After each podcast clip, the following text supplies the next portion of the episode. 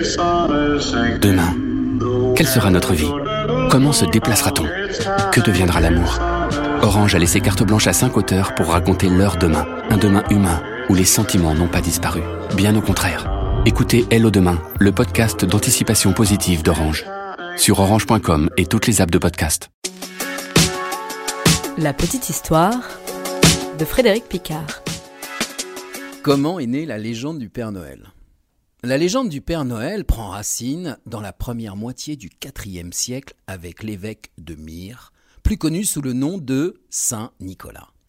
La légende raconte d'ailleurs que dès le Moyen Âge, Saint Nicolas, protecteur des enfants, des veuves et des gens faibles, voyage à Dodane et passe dans la nuit du 5 au 6 décembre de maison en maison pour apporter des friandises aux enfants sages. En France d'ailleurs, il est accompagné du père Fouettard qui, dans la légende, réprimande les enfants un peu trop turbulents. Au fil des décennies, Saint-Nicolas s'ancre fortement dans l'est de l'Europe et devient Sinterklaas. Et quand les Hollandais et les Allemands émigrent aux États-Unis, ils emportent dans leur bagage la légende de Sinterklaas qui devient Santa Claus.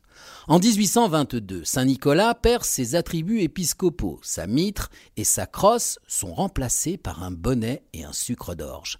Saint Nicolas laisse la place au Père Noël dans un poème américain qui vient gâter les enfants sages non plus le 6 mais le 24 décembre, la veille de Noël. En France, la première mention du Père Noël date de 1855 sous la plume de George Sand. Retrouvez d'autres petites histoires et tous les podcasts du Figaro sur lefigaro.fr, sur les plateformes de streaming Spotify ou Deezer et sur les enceintes connectées Alexa et Google Home.